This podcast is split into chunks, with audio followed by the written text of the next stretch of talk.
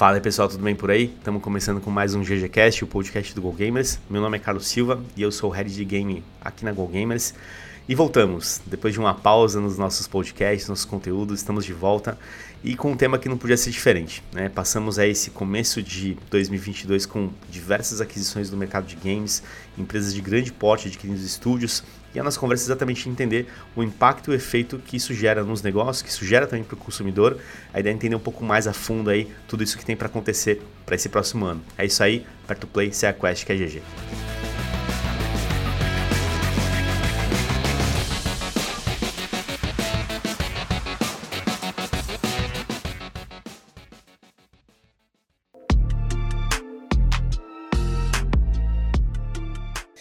Fala aí galera, beleza aí com vocês? Bom, voltamos, né? Um período de férias aí, que a gente tava planejando um monte de coisa, preparando a nova PGB que daqui a pouco tá saindo. E no meio disso tudo aí que a gente estava se movimentando, a indústria de games também estava fazendo o seu, o seu papel, né? Então a gente teve aí um movimento gigantesco de algumas grandes empresas que movimentaram bilhões de dólares na aquisição de outros estúdios, algumas parcerias. E o nosso papo hoje é justamente falar sobre isso, né? Discutir um pouco do impacto dessas aquisições no mercado, as expectativas, as teorias, né? Já tem várias, né? Eu tenho algumas, inclusive, então a gente vai comentar aqui também. E estou aqui acompanhado dos meus amigos. E aí, Vince, beleza aí? Eu tô, tô ótimo, cara, tudo bem. Eu queria saber, meu, vocês já compraram algum estúdio de games também? Tá todo mundo comprando, né, cara? Pô, acho que eu vou comprar também, cara. Pô, vamos aí, vamos juntar uns trocos. Vamos aí, juntar um jogo, troco. cara. É. vamos juntar um troco aí e comprar um estúdio também. Vamos nessa, a gente faz aí um, um collab aí junto aí e comprar alguns jogos vamos. também. vamos, vamos sim. Vamos nessa, boa. E aí, Maurão, beleza aí? Olá, pessoal. Mauro Berimbau aqui, professor, consultor games, professor colega de Vince Veda, aliás, nós vamos dar aula Sim. na mesma instituição, né? É... E, cara, eu não pensei em comprar nenhuma empresa nesses dias aqui, ainda tô, né? Tô cogitando. Ainda, tô... ainda. Ainda não, é. Eu, eu, eu pedi um dinheiro pra minha mãe de Natal, quem sabe dá, né? Vai que, né? Vai que é um bilhão, dois bilhões, ó, já dá Porra. negócio. e aí, Afonso, beleza aí? Fala aí, galera. Afonso aqui. Olha, vou te falar que eu entrei na Shopee lá, dei uma procurada, mas já tinham comprado todas já e aí não, não, é. não tinha sobrado nada. Vamos ver quem sabe na Black Friday. Boa, é pegar uma promoção lá, é. um descontinho, né? Boa. Mas, ó, pra gente começar aqui, até pra destacar, né, é, o que, que nós vamos falar, né? A gente teve grandes movimentos logo nesse primeiro mês agora de 2022, né? Então, assim, começou o ano já dando paulada. Então, a gente teve aí no dia 10 do 1, a Zynga, né, que é um estúdio conhecido aí pelo Farmville e tudo mais, a gente vai falar um pouquinho mais sobre isso, foi comprada pela Take-Two por 12 bilhões de dólares. Aí passou nove dias, dia 19 do 1, a Microsoft foi lá e deu aquela cartada pesadíssima, comprou a Activision Blizzard. 68 bilhões, né? E só pra gente ter uma, um dado comparativo, né? A Disney, quando comprou a Fox, né? Foram 71 bilhões. Então, só pra gente ter uma ideia aí do tamanho né, dessa aquisição. E aí, para fechar o mês, né? Não esperaram virar e começar fevereiro, dia 31 do 1, a Sony foi lá e falou assim: ó, compramos a Band que é um estúdio conhecido, 30 anos de história, por 3,6 bilhões. Né? Só que a gente está falando de mais de 80 bilhões, né?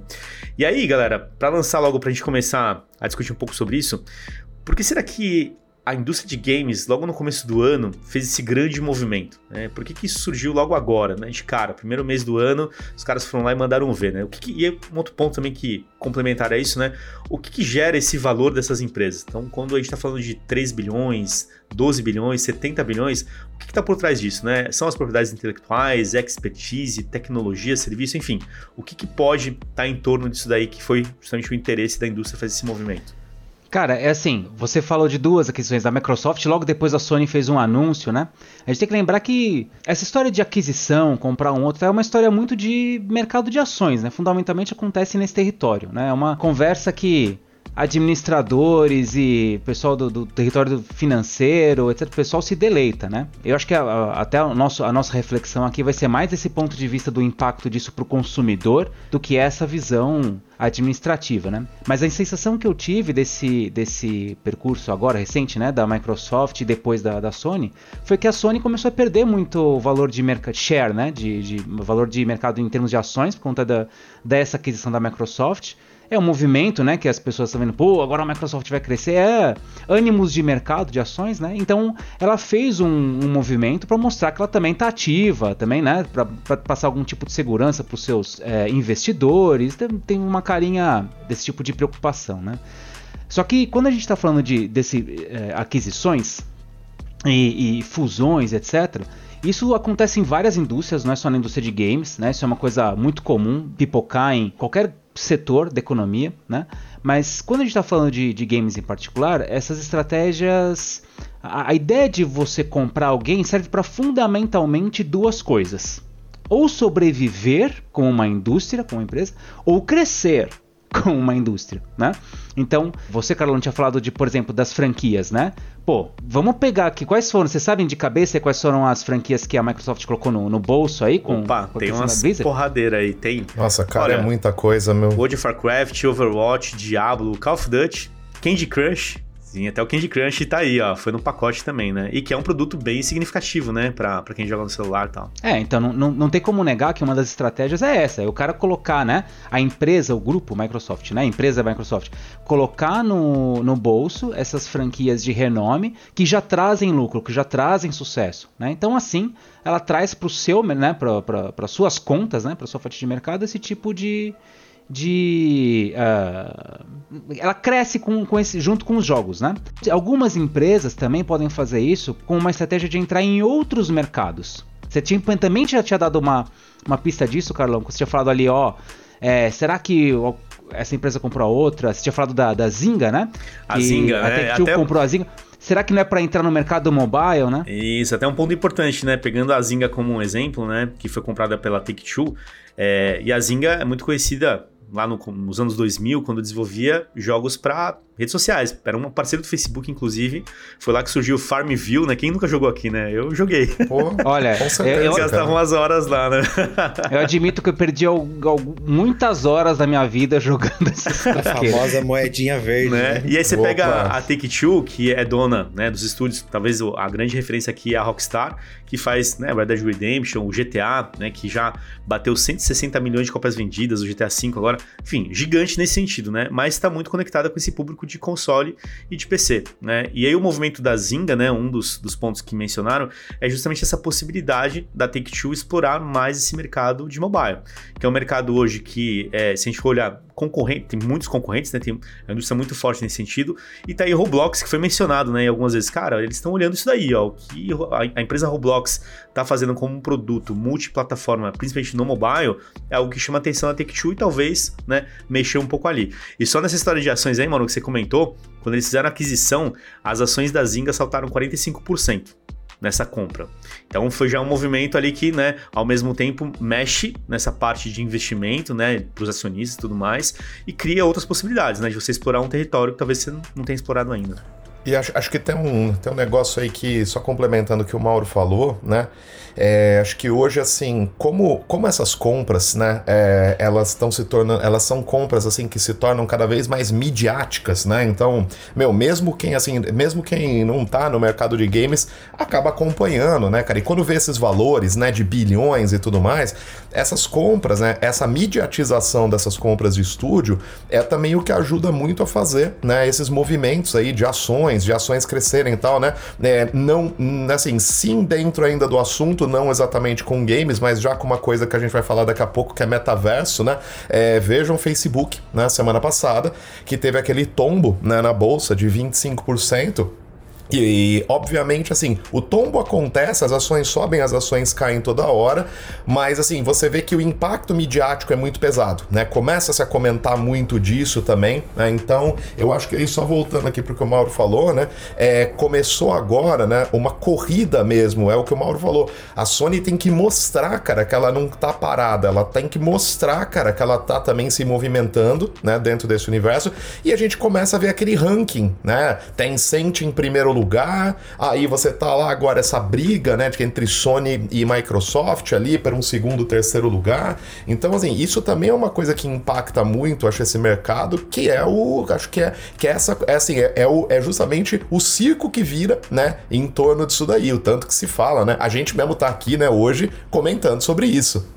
É, e eu penso numa outra coisa também, principalmente sobre essa compra da Microsoft e da Sony aí. A gente veio de um histórico de muitos anos que a gente que era esse papo da indústria que sempre foi falado da, da guerra dos consoles, né? Quem vende mais videogame? É, uhum. é, Microsoft ou Sony? Tipo, Xbox ou PlayStation? É, e a gente já entendeu que o negócio deles está mudando e, tipo, tá estamos entrando numa nova geração agora que talvez vire em algum futuro a guerra das plataformas, né? E, e como a gente já falou em outros podcasts aqui, pô, até sobre esse, esse, esses padrões de mercado que a Microsoft está tá reforçando muito mais o catálogo dela do Game Pass para ter um volume de jogos e falando venha jogar os jogos no Day One de graça, de graça bem entre aspas, né? Porque você paga assinatura e a Sony tá correndo atrás dos exclusivos delas.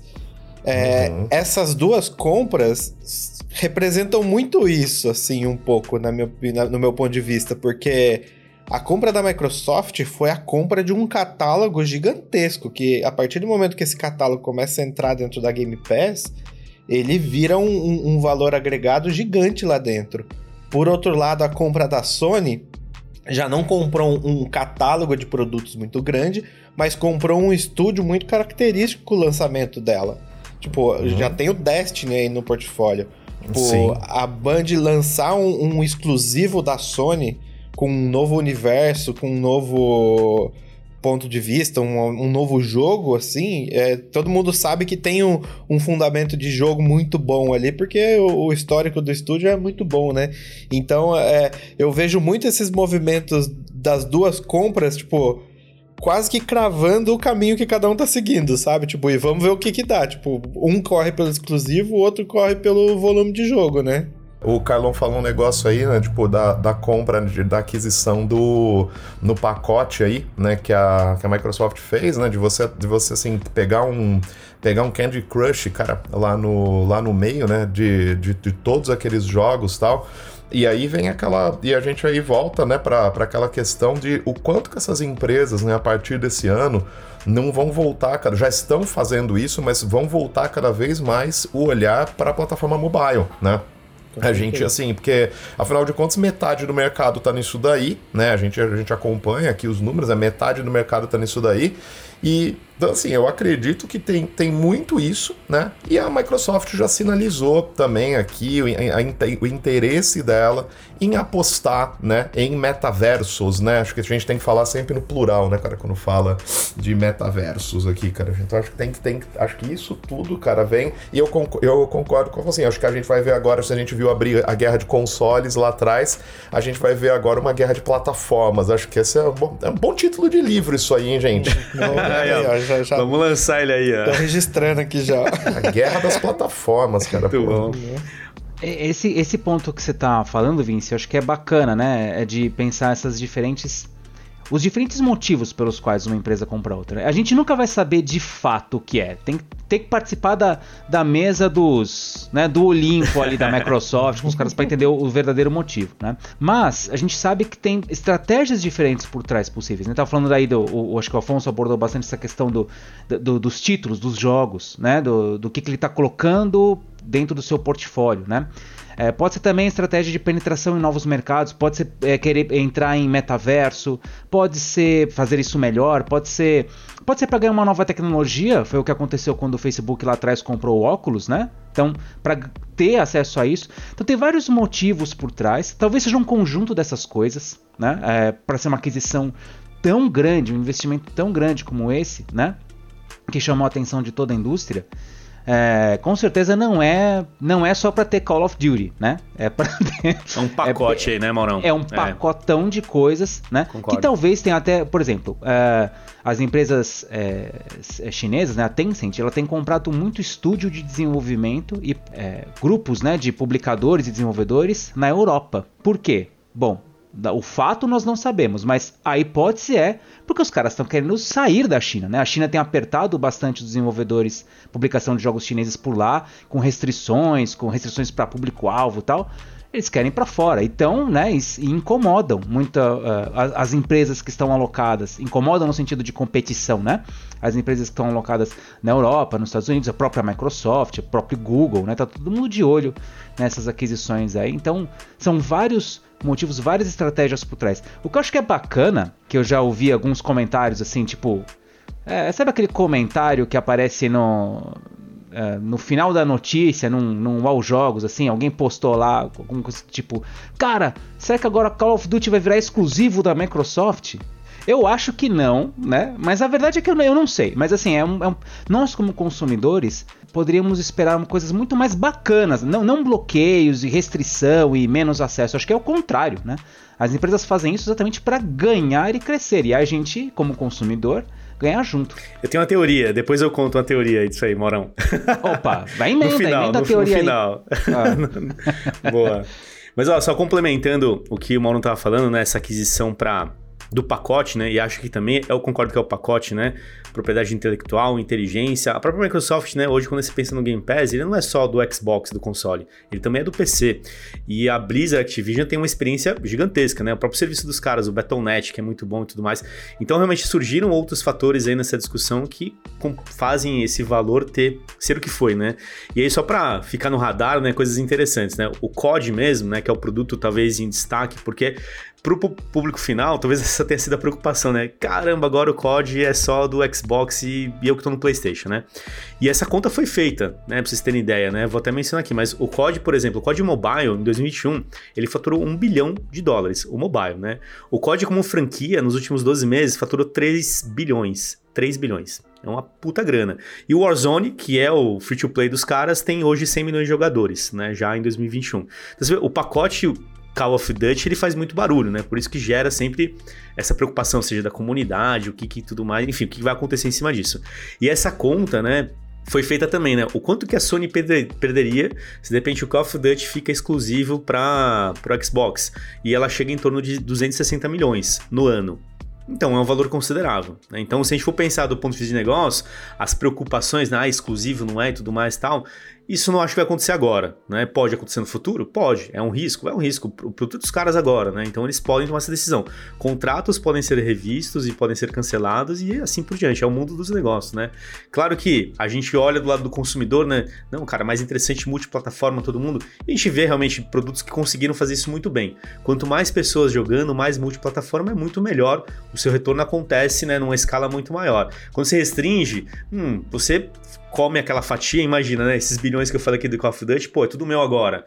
Mas quando você compartilha isso, você tem a chance de alcançar mais público e gerar mais receita. Então, são pontos importantes uhum. também. E aí, só um detalhe, né? Já que ele falou de ações, quando a Microsoft comprou a Activision, as ações da Activision Blizzard saltaram 25% em valor de mercado. Então, o valor também é expressivo nesse sentido, né? Então a gente vê que todo esse movimento, né, é um pacote de várias coisas que mexe aqui, mexe ali, e no final das contas a expectativa fica, fica para um futuro, né? Claro, agora todo mundo também que conta naquela história, não, cara, não vai cancelar nada, segue aqui, Call of Duty multiplataforma e vamos nessa, tamo junto. Hum, Talvez é. até a página 2, né? É, mas tem uma coisa que eu acho que é interessante, né? Que a gente, há uns anos atrás, a gente ouvia, né?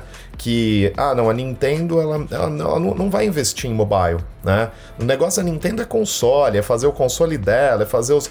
E aí, de repente, a gente começa a ver, né? Ali um Mario Run aparecendo, a gente começa a ver um Mario Kart, né?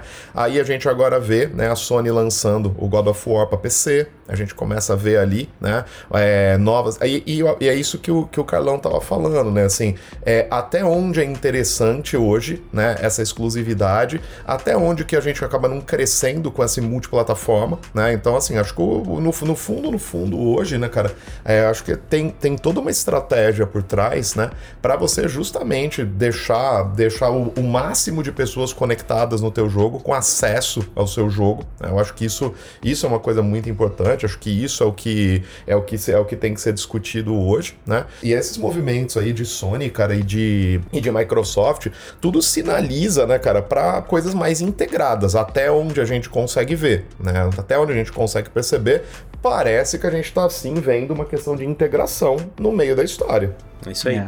E essa história dos exclusivos, para vocês terem ideia, essa preocupação com o Call of Duty, né, que surgiu, foi porque em outro momento, no ano passado, em 2021, quando a Microsoft comprou a Bethesda, que também é um estúdio bem importante, né, o Phil Spencer, em uma entrevista, ele comentou: olha, se você quer jogar jogos da Bethesda, considera no futuro ter um Xbox. Então, isso uhum. na época criou uma preocupação, né? Nem sei se ele voltou atrás dessa declaração, tá? Não, não pesquisei isso. Mas teve esse papo. Então, surge essa preocupação. Mas acho que a Microsoft já tá num outro nível, né? Ele já entendeu o papel do serviço, né? Do Game Pass, do que eles estão ofertando e tudo mais. E acho que, né? Acho que isso pode, talvez não ser, não será o que vai acontecer. Claro, o risco existe? Existe, né? Enfim, vamos acompanhar. Eu acho que no, no geral, essa. A, a, o diferencial competitivo como o, o, exclusivo, né? quer dizer, o jogo exclusivo, como sendo aquela estratégia que vai diferenciar a sua plataforma, né? uma plataforma de games de outra, isso é bastante dos anos 90, né? porque, porque depois se o consumidor Quer dizer, lá naquela, na, até aquele período dos anos 90, você tinha ainda uma indústria, indústria, bastante concentrada, o público do PC era mais velho, o público dos consoles era muito mais jovem, né? nós não tínhamos smartphones ainda. E hoje o território é muito diferente, o consumidor é multiplataforma, ele tem. É, não é raro o cara ter o PC e jogar no, também no, no, console, ou ter um smartphone e também jogar no PC, e assim por diante, né? Então a estratégia da exclusividade, ela talvez ela funcione melhor para um momento de lançamento. Vai sair o PlayStation 6. Ah, e vai sair um, um Gran Turismo um Gran Turismo novo, e vai sair um God of War novo, e vai sair mais uma outra coisa que vai estimular essa compra inicial, né? Um título de peso que vai sair só para aquele console naquele momento. Mas eu acho que o, como você estava falando, Carlão, eu concordo também que está mais essa questão do serviço oferecido, né? Uhum. Então, que serviço que vem junto quando eu assino um, um, serviço da Sony, quando eu assino um serviço da Steam, quando eu assino um serviço da Microsoft, o que eu ganho com isso, né?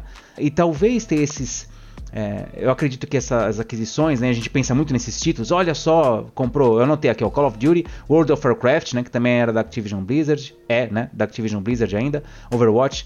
Eu acho que é menos a discussão do se, se eu vou perder o acesso, se eu vou ter que comprar uma outra plataforma para isso, é, e mais pensar o que, que vem para o futuro, né? Porque quando você quando a gente olha esse tipo de aquisição, no geral, não são aquisições destrutivas, né? Para você reduzir, para você limitar, né? Pelo contrário, se a Microsoft comprou, é como se tivesse comprado, sei lá, a gente é dono de uma barraquinha na feira, você comprou o cara do lado, você não quer que o cara morra, né? Você quer que o cara, que a barraquinha dele exploda, você quer que ele cresça também, porque agora você está participando do daquele negócio dele, né? Inclusive, geralmente, essas empresas ainda detêm, a Activision Blizzard possivelmente ainda vai deter todos os direitos de de uso, ela é uma publicadora, né? Então ela vai ainda é, ficar responsável pela gestão e pelo, inclusive, talvez pelo desenvolvimento desses jogos. A Microsoft agora vai dar opinião também, ó. Eu quero que vocês façam dessa maneira, né? Gostaria que vocês querem, então, vai ter esse tipo de encaminhamento. Claro, de novo, né? É só se a gente participasse do Olimpo para saber com certeza o que está acontecendo ali, né? Mas eu vejo possibilidade, eu acho que isso é bacana. É uma forma de mostrar que, na verdade, a indústria de games como um todo tá, tá crescendo, o entretenimento nessa área tá crescendo demais. Esse é um papo que não se imagina, não, ninguém imaginava que ter há 15, 20 anos atrás, imagina, né? Grandes aquisições, uma indústria como uma empresa grande como a Microsoft, inclusive entrar no, no setor de games naquela época era assim, impensável, né? Aquisições de bilhões de dólares. Meu, isso era. Não, imagina, isso é a indústria de armas, né? De games não faz essas coisas. né? E isso mostra crescimento, interesse, investimento. E reforço, para nós como consumidores a longo prazo é só ganho. Pegando exatamente o que você falou, Mauro, que não é uma aquisição destrutiva, pelo contrário, é construtiva. Na minha opinião, essa compra salvou a vida da Blizzard. É, ela, tá, ela tava mal, né? Não, a Blizzard tava, tipo, só faltou jogar, só faltava jogar o último pá de terra em cima das costas dela porque já tinha adiado o jogo, não sabia quando ia lançar. Tipo, o próprio Overwatch 2, eles soltaram uma nota é. no final do ano passado falando: ó, oh, galera, adiamos, não sabemos para quando, nem sabemos se vai sair um jogo desse. Tipo, o próprio Diablo 4 aí, que foi anunciado e nunca mais se falou sobre ele. Tipo, não sabem nem que pé que tá. A Microsoft comprando meio que dá uma resetada e um respiro em tudo isso, dando até um pouco de mais é, esperança de ver esses jogos na rua em algum momento, né? Porque eu gosto muito de Overwatch, joguei muito na época que saiu o 1 e, e, sou fissurado em Diablo a vida toda, assim. Joguei desde o primeiro e sempre joguei Diablo. Eu fiquei extremamente triste com os acontecimentos do ano passado com a Blizzard, porque eu, eu não tinha esperança de ver esses jogos publicados, assim, o Overwatch 2, que falaram tanto, Diablo 4, que saiu aquelas cinemáticas fodidas lá. Eu já tava, já tinha meio que desistido. E agora, com essa compra, você olha e fala, opa, parece que tem uma estratégia por trás aí, porque talvez agora esses jogos saiam, talvez em um Game Pass, talvez em um em algum momento aí, essa compra trouxe esse momento positivo, assim, pra mim, sabe? Deu até vontade de comprar um Xbox pra, pra ver o que, que vai vir aí. ô, ô, Afonso, você lembra se o, aquela série, o Rock Band, ele era da Activision, não era? É, o, o Guitar, Guitar Hero, Hero, né? Guitar Hero. Guitar, Guitar Hero. Hero. Guitar Hero era Activision, é. Isso, isso aí.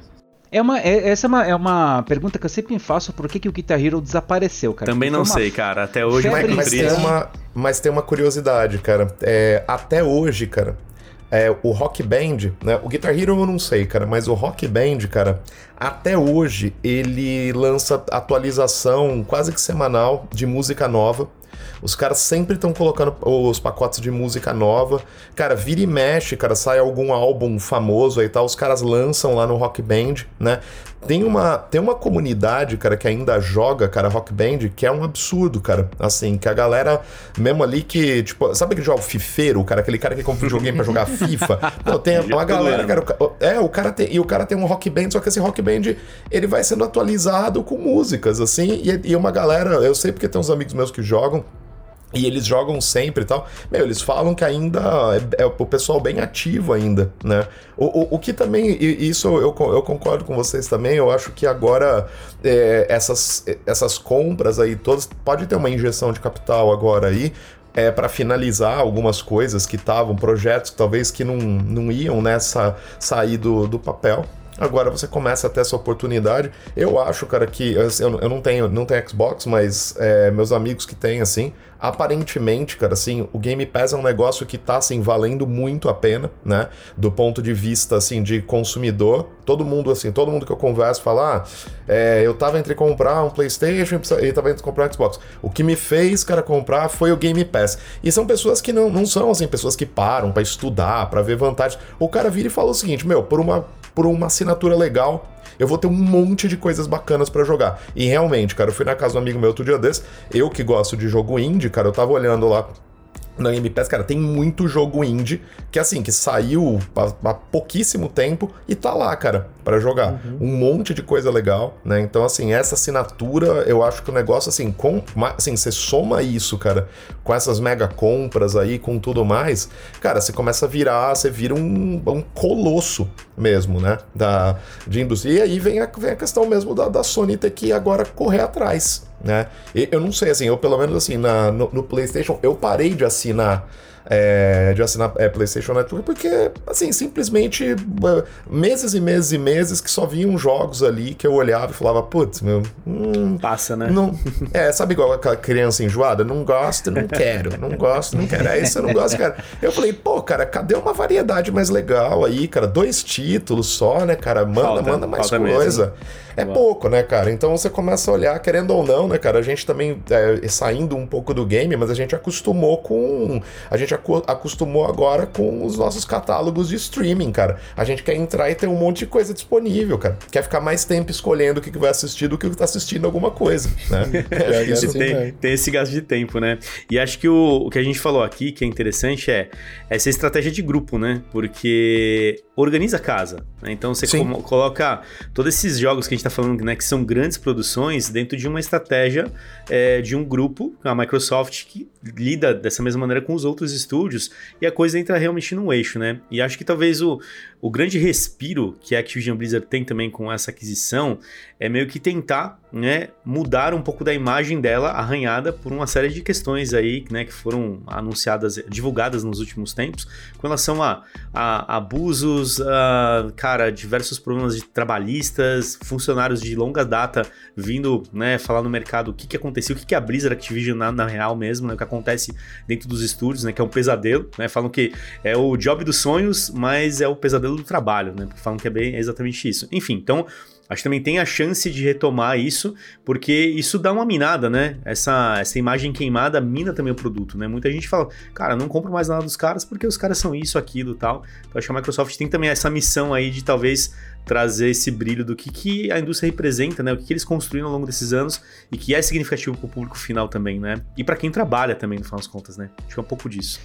O que eu me lembro, falando dessa questão que vale, assim, é, como consumidores temos que ficar mais esperançosos do que temerosos, é lembrar que a, a quando a, a Microsoft comprou o Minecraft, de certo modo, ela possivelmente salvou o Minecraft, né? Porque o que seria do Minecraft se não fosse o investimento todo que a Microsoft fez em cima, levando ele para um lado, em parte levando ele para um lado mais de educação, né, e levando mais a sério como uma ferramenta de aprendizagem, uh, e também continuando o investimento em, em, termos de estrutura, né? Se não me engano, lá para 2014, o dono do jogo que eu esqueci, me fugiu o nome dele, não anotei aqui para mim também, Uh, mas ele se cansou, ele falou, cara, não aguento mais esse jogo aqui, não aguento mais cuidar desse game.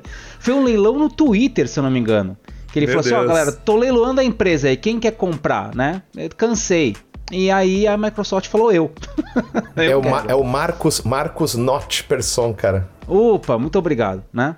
Então, é, quer dizer, foi um processo que talvez sendo um jogo independente, sendo um jogo, um jogo indie, né? Que nasceu nesse território uh, e, e, foi crescendo ao longo do, do, tempo, né? Como um fenômeno.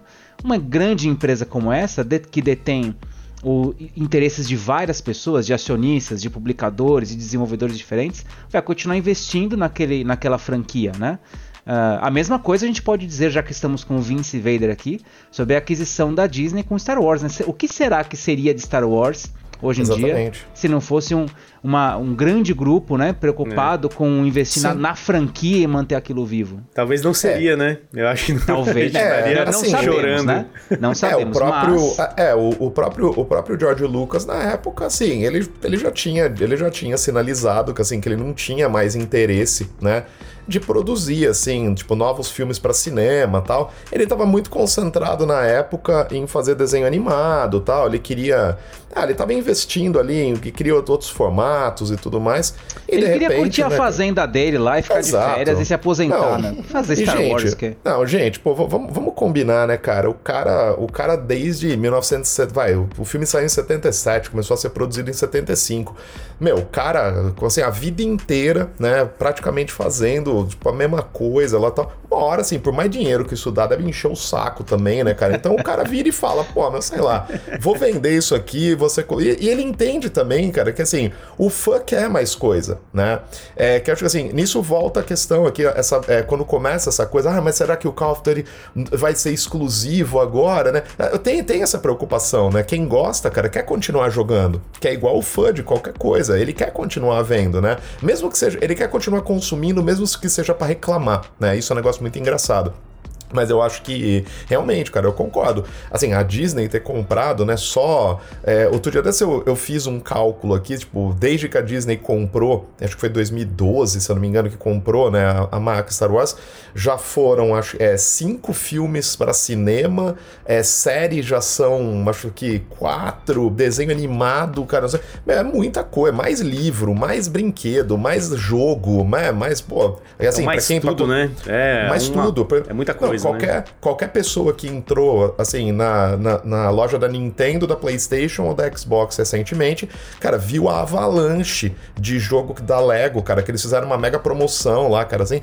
Cara, é só jogo da Lego e tudo de Star Wars, cara. É o Star Wars, é o Skywalker Saga, é isso, é aquilo meu, assim, é, um, é uma potência mesmo, né? Eu, eu, eu, sempre, eu, eu brinco, cara, que, assim, a Disney, a Disney é dona da Marvel, cara, é dona da ESPN, né, cara? É dona da, da, da editora Engage Learning, é dona da, da, da, assim, de tudo da, da Marvel, de Star Wars.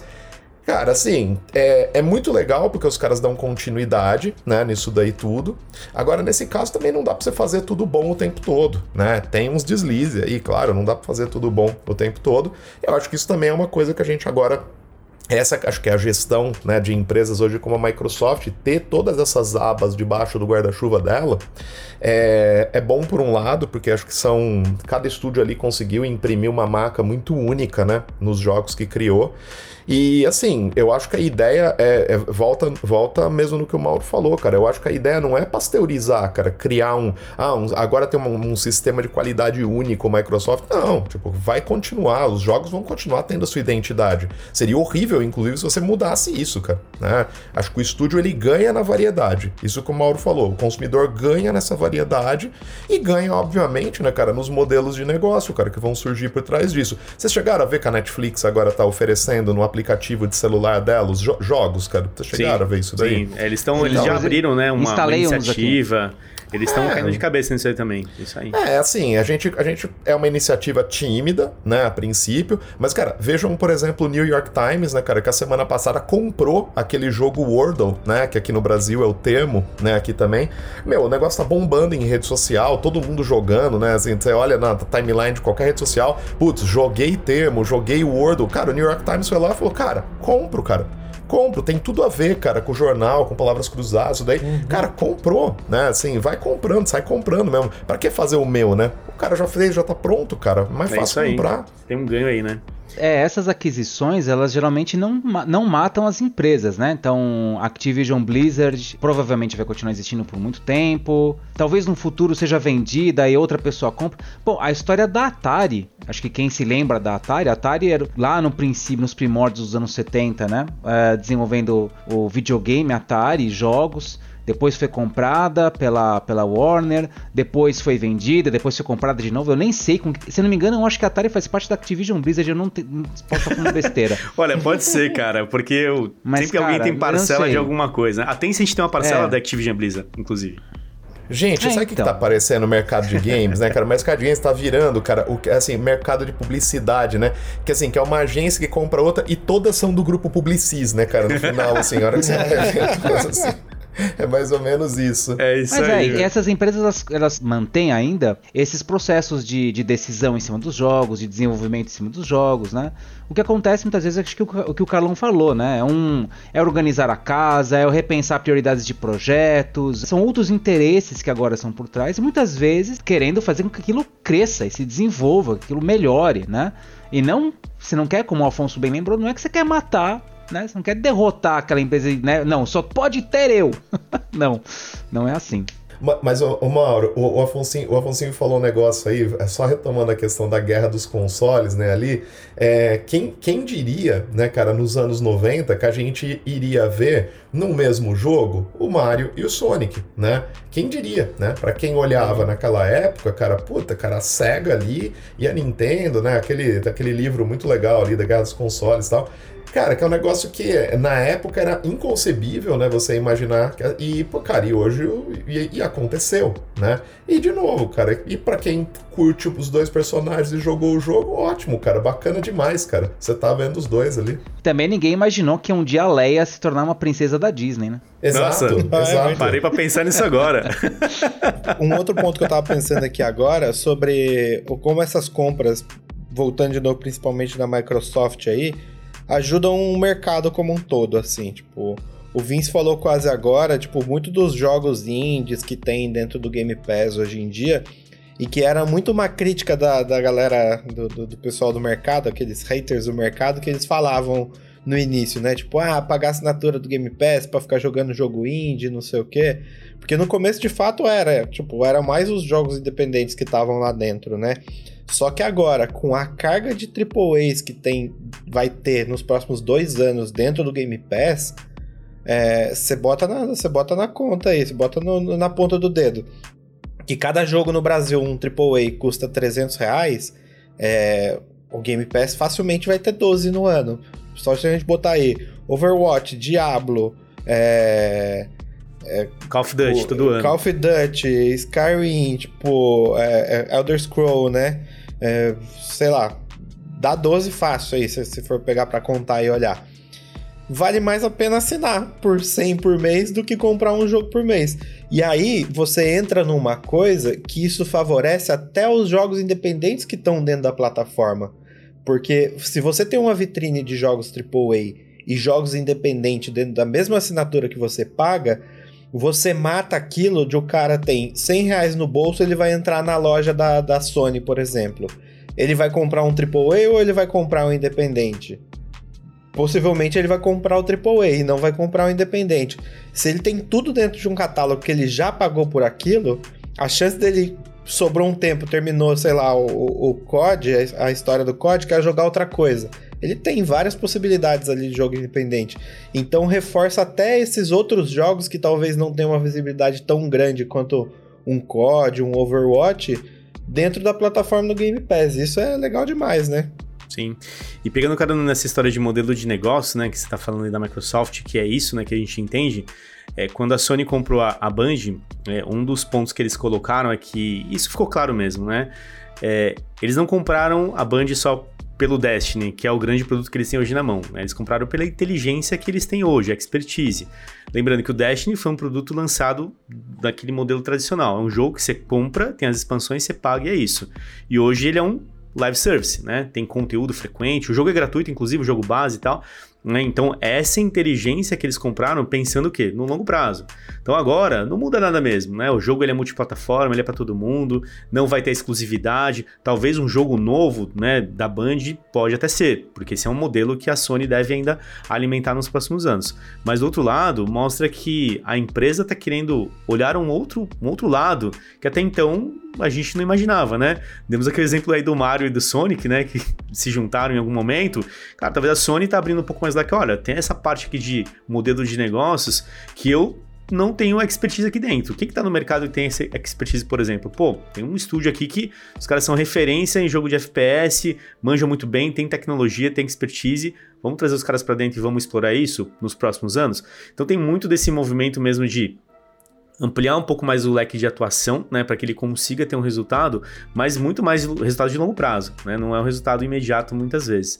Mas, claro, né, não deixa de ser é, uma resposta? Pode ter sido, porque essas negociações a gente sabe que elas demoram, né? Então, eu, eu falei da timeline, né? Então, a Microsoft falou aqui no dia, sei lá, 19, alguma coisa assim, que comprou a Activision Blizzard. Não foi em 10 dias que a Sony foi lá e comprou a Band, né? Então, são negociações que acontecem durante muito tempo. Tava no pipe. Imagina assim, sabe aquele e-mail? Oh, aquele e-mail lá que eu precisava dar o ok? Pô, te dei o ok agora. Uma negociação, sei lá, que devia estar tá rodando há um ano ou mais, sei lá, enfim. Mas não deixa de ser um movimento importante, por quê? Para o mercado, a Sony precisava fazer isso, né? Ó, tô vivo, é o que o Vince falou. Eu preciso me mobilizar aqui de algum jeito, dar uma segurança para o consumidor, para os acionistas, investidores e tudo mais. Ó, tá aqui. Eu tô buscando os caras que estão há 30 anos no mercado. E sabe aquele jogo lá, o Halo lá, que tudo mais está no Game Pass? Então, foi esses caras que fizeram isso aí há 30 anos atrás. Então, é esse tipo de inteligência que os caras compram agora também. Então, isso tem valor, né? Isso custa os 3 bilhões. Então, eu imagino que esse é o caminho que a Sony talvez tenha encontrado para se manter no mercado. Só uma coisa também, Carlão, sem, sem, não, não podemos deixar de falar também aqui, né? Que foi uma das, uma da, uma das falas também, né? Ali da, da, da Microsoft, que junto aí, né, com o interesse assim de crescer na plataforma mobile, esse foi uma das, isso é uma das coisas que, que assim que foi dito, né, que existe essa intenção, né, é, e também o que, o que foi sinalizado também que é uma uma, uma perspectiva de investimento em metaversos, né? Que eu acho que isso, isso também, assim, acho que a, a Microsoft ela já sinalizou né, que, ela, que ela, ela quer entrar mais pesado. Mas, gente, pra gente que, que joga game, que tá envolvido, né, cara, com game, cara, metaverso é uma batata velha com molho novo, né? A gente já viu, né? tá requentado, gente, né? Puta, cara, já vimos isso assim. É que isso, cara, vem com um novo nome aí por conta de Facebook aí e tal, né? Que chega e vem. Mas assim, a gente já viu isso, né? A gente já experimenta, né? Vocês estavam falando aqui no começo, é, jogar Destiny Destiny, né? Cara, o que que é, o que que é aquele universo se não o metaverso? O que que é o GTA, o Fortnite, né? Se não metaversos, que agora todo mundo tá prestando atenção, que agora todo mundo começa a olhar, né? E o Cidade Alta, né, cara? A gente mesmo quando fez o outro programa lá da premiação dos melhores do ano, né? Cara, são ações ali de metaverso, né? ações em Fortnite e tal. E eu acho assim, acredito, acredito eu, né, que esses mundos persistentes daqui para frente também vão ser uma área de interesse muito grande, né, para a Microsoft é, o, o, que o Mauro falou, né? Ah, agora todos os jogos vão ter o seu próprio metaverso. Pô, não. Vão continuar existindo aqueles jogos que você compra, joga, você vai lá, cara, terminou, acabou, vai ter uma expansãozinha outro fim. E vão ter, cara, os metaversos, e vão ter os jogos para Kinect, e vão ter os jogos de realidade virtual, né? Uma coisa que eu sempre, é, em todas as áreas, isso é um privilégio de games, né? Quando chega ali, fala assim: não, não, gente, porque agora o futuro é game no metaverso. É a mesma conversa que a gente ouvia uns anos atrás quando saiu o Kinect. Não, não, não. Agora todos os jogos. O negócio é jogar sem controle agora. E, cara, os jogos de dança estão aí, fazem sucesso, tem o seu nicho, né? Ah, realidade virtual. Agora todos os jogos no futuro vão ser de realidade virtual. Cara, tem jogo de realidade virtual, tem gente que joga, né, tal. E tá aí, cara muitos nichos, né, cara? Acho que essa é a beleza hoje, né, do, do universo dos games. Você poder se divertir jogando ali no teu smartphone, você poder jogar em realidade virtual, jogo de dança. Se você quiser jogar no metaverso, cara, fica. Ou se você quiser ficar assistindo show da Ariana Grande, do Travis Scott dentro do Fortnite, você pode usar para isso também, né? E vambora, né? Acho que, acho que esse que é o grande lance, mas acho que sem dúvida alguma existe um passo muito importante, né, na questão dessa desse ajuste né, de metaversos para a Microsoft, sem dúvida alguma.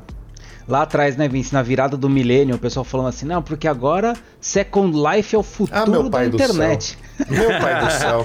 Eu tava é. lá, isso aí. É. Ah, eu e o Mauro a gente acompanhou muito, cara. A gente tava, a gente tava na SPM ali na época, né? A gente, a gente acompanhou muito, assim, palestras, cara. A gente acompanhou ah, assim, é, era, uma, era uma coisa ali, né? E era engraçado porque, assim, as pessoas não entendiam, cara, como é que aquilo funcionava.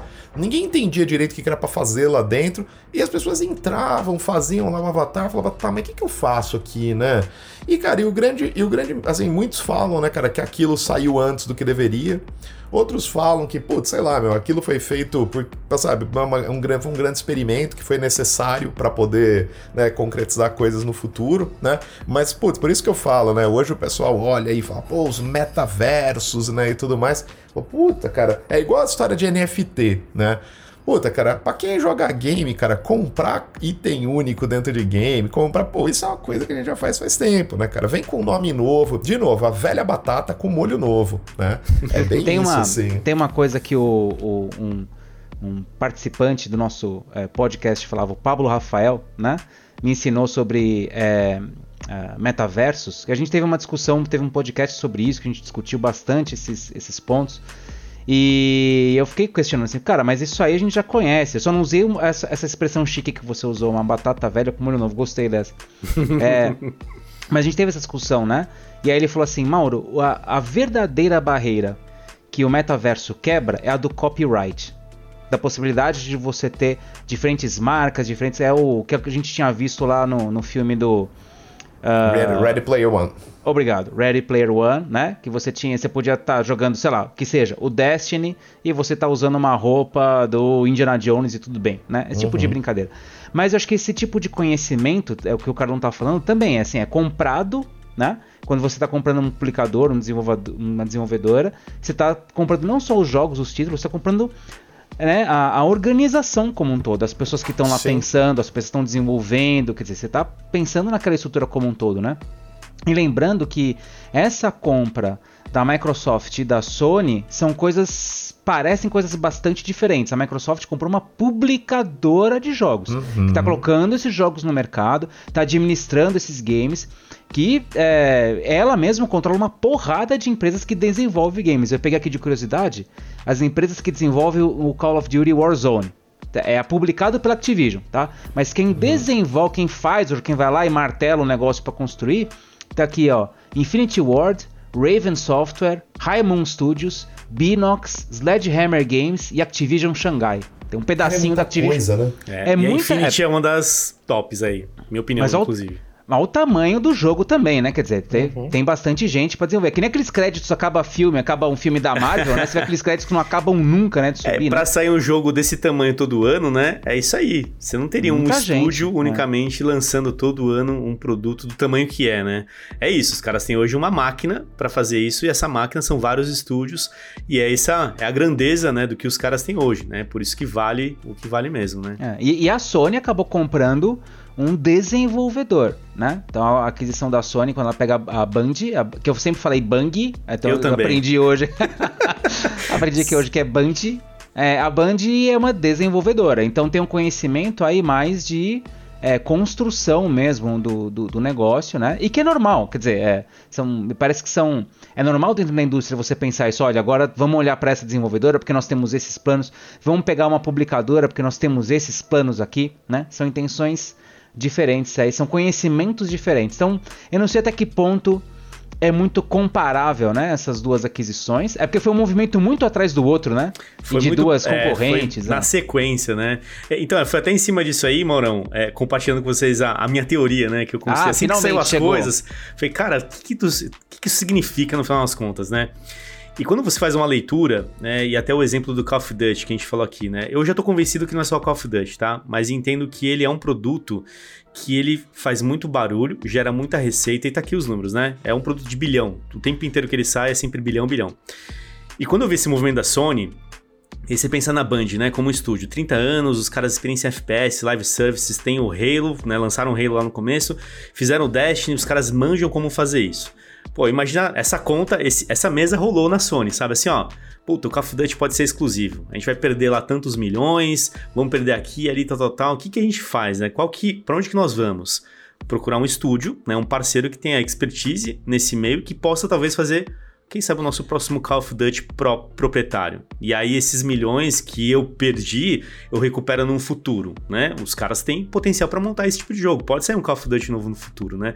Então essa, essa conta, né, esse, que, que foi feita, ela aconteceu de fato, os riscos que podem existir no futuro. Nesse momento, é todo mundo, olha, tem contrato aqui ali, não, é tudo multiplataforma, não, todo mundo tem independência, não vai mudar nada. Realmente, nesse momento não muda nada. Mas no futuro, né, apocalíptico, pensar assim, né, que as coisas podem ir para esse caminho, a Sony tem um, uma possibilidade de não ficar refém, talvez, de um único modelo de negócio e partir para um modelo de negócios que está aí, cara, há alguns anos se mostrando super rentável.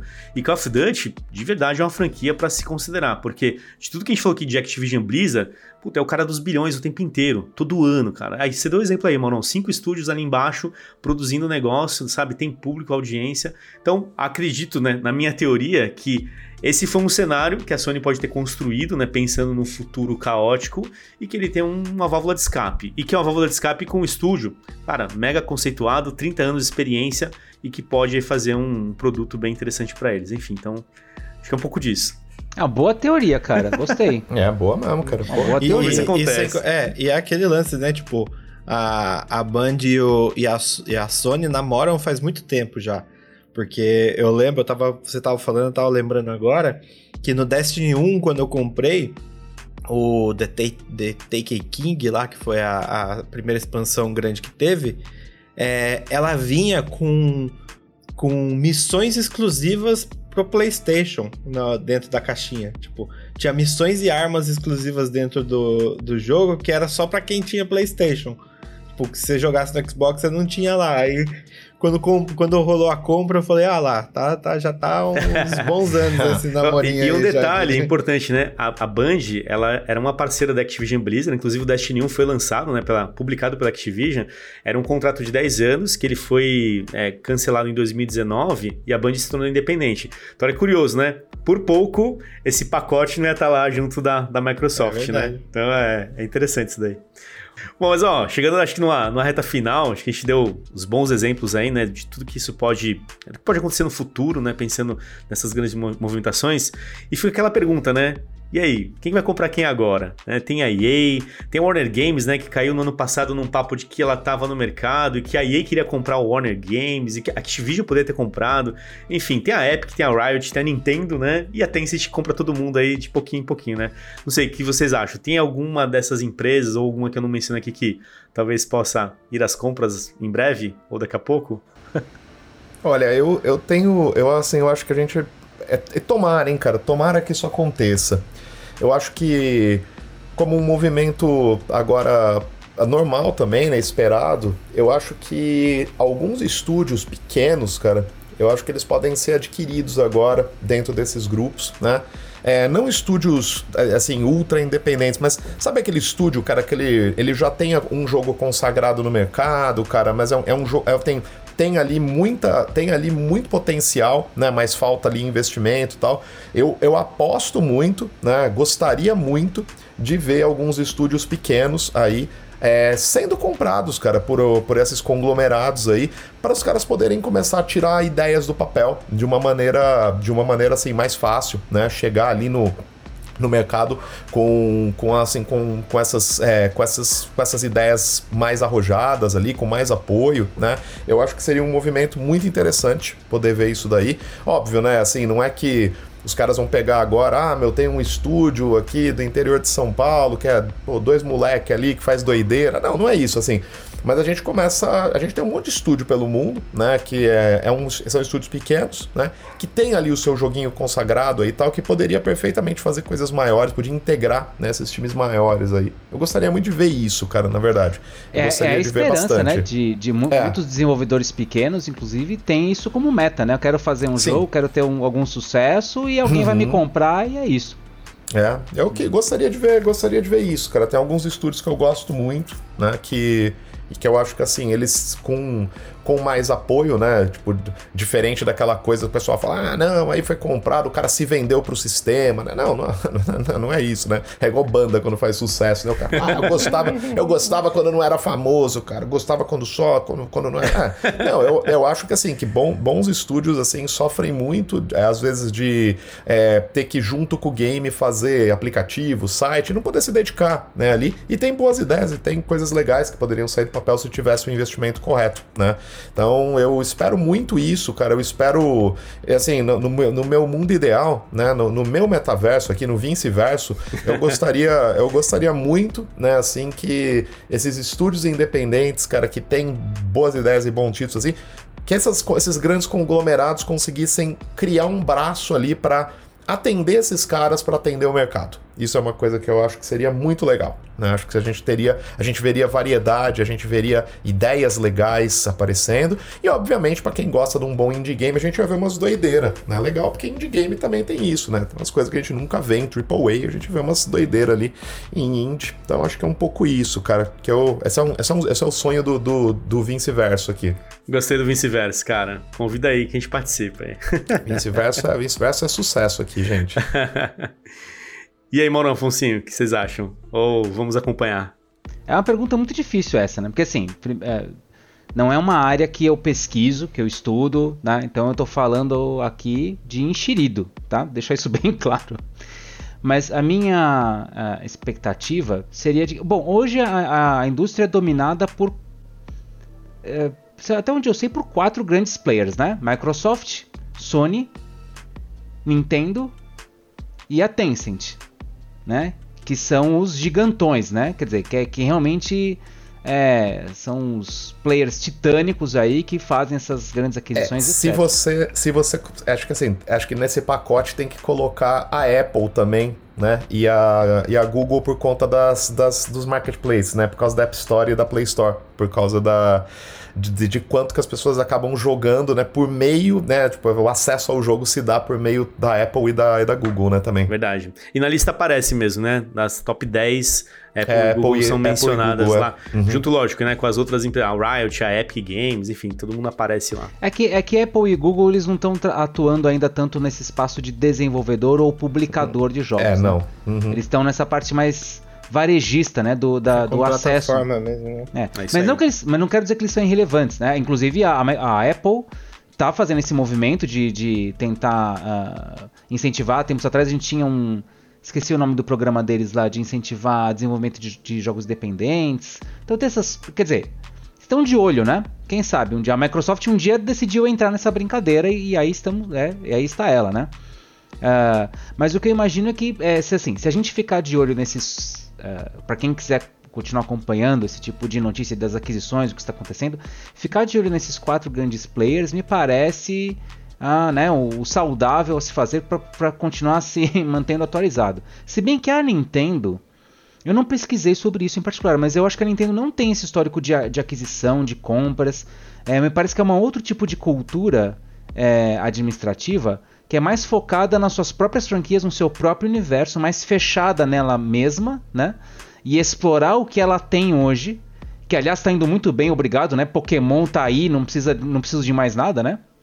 Uh, uh, então ela não parece ter esse tipo de, de, de política ainda, né? De, de, estratégia ainda, né? De crescimento. Uh, mas acho que são, são, são os quatro caras. Eu ficaria muito, se, respondendo diretamente agora a sua pergunta, Carlão, a minha expectativa é mais de ver os chineses, cara. Os chineses, o, o capital chinês saindo da China e indo para o resto do mundo e comprando esses vários players pequenos e tentando entrar em novos mercados, né? E aí essa, essa verdadeira vai ser a, a grande guerra interessante, né? Porque você tem aí interesses é, não só econômicos dentro da indústria, né? Mas políticos também, né? Da, como aconteceu já no passado do, do governo americano fazer algum tipo de barreira para impedir a entrada de de TikTok, por exemplo, nos Estados Unidos, né? um produto chinês, né? um serviço chinês dentro dos Estados Unidos. Então, é, são coisas interessantes. Nós, como meros mortais aqui embaixo, né? É, vivendo em Midgard, né? No, no meio da lama. A gente quer jogar, né? Mas pro pessoal que tá lá no Olimpo, né? E ver esses, essas, essas questões, esses pensamentos é bem interessante. Vou jogar uma utopia aqui, hein?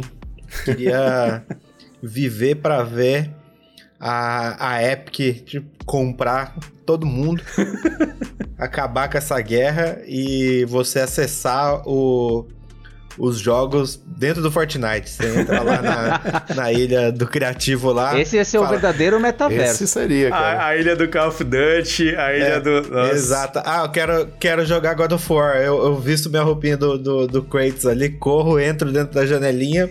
Cara, mas ó, se tem alguém que quebrou sabe? o copyright, né? Que Lembrando sonho. o nosso amigo Pablão. É, é então, Fortnite, cara. Você tem o Kratos, você joga ele junto com um personagem X do Street Fighter, com, com o personagem do Halo, Master Chief, com o personagem da Marvel, é. da DC, tudo junto. É uma zona, né? E lembrando que a, aí, a Epic... Aí seria o jogador número é. um, sim, e, é de verdade. Lembrando que a Epic tava numa treta, não sei nem como é que tá isso agora, mas tava numa treta épica lá, pra, pra, ficar, pra fazer reluz ao seu próprio nome, com a Apple, né? Ah, por sim, conta sim. de direitos de publicação, etc. Então ela tava batendo de frente com a Apple. Não sei como é que tá, né? Legalmente falando lá no, no, nos Estados Unidos. Não sei como é que tá esse papo ainda, vou pesquisar depois. Boa, é isso aí. Então, vamos esperar. Talvez seja épico então, hein? Vai ser épico. É. Ó, pra rimar, hein, mano.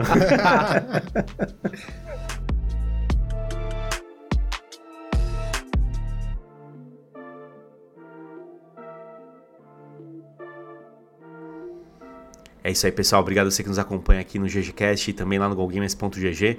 Fica ligado, muitas novidades chegando em breve, inclusive Pesquisa Game Brasil, a nona edição já está em caminhada, está chegando. Então acompanhe os nossos canais. Em breve mais novidades sobre os novos painéis que a gente vai estar tá divulgando esse ano. É isso aí, valeu, até a próxima.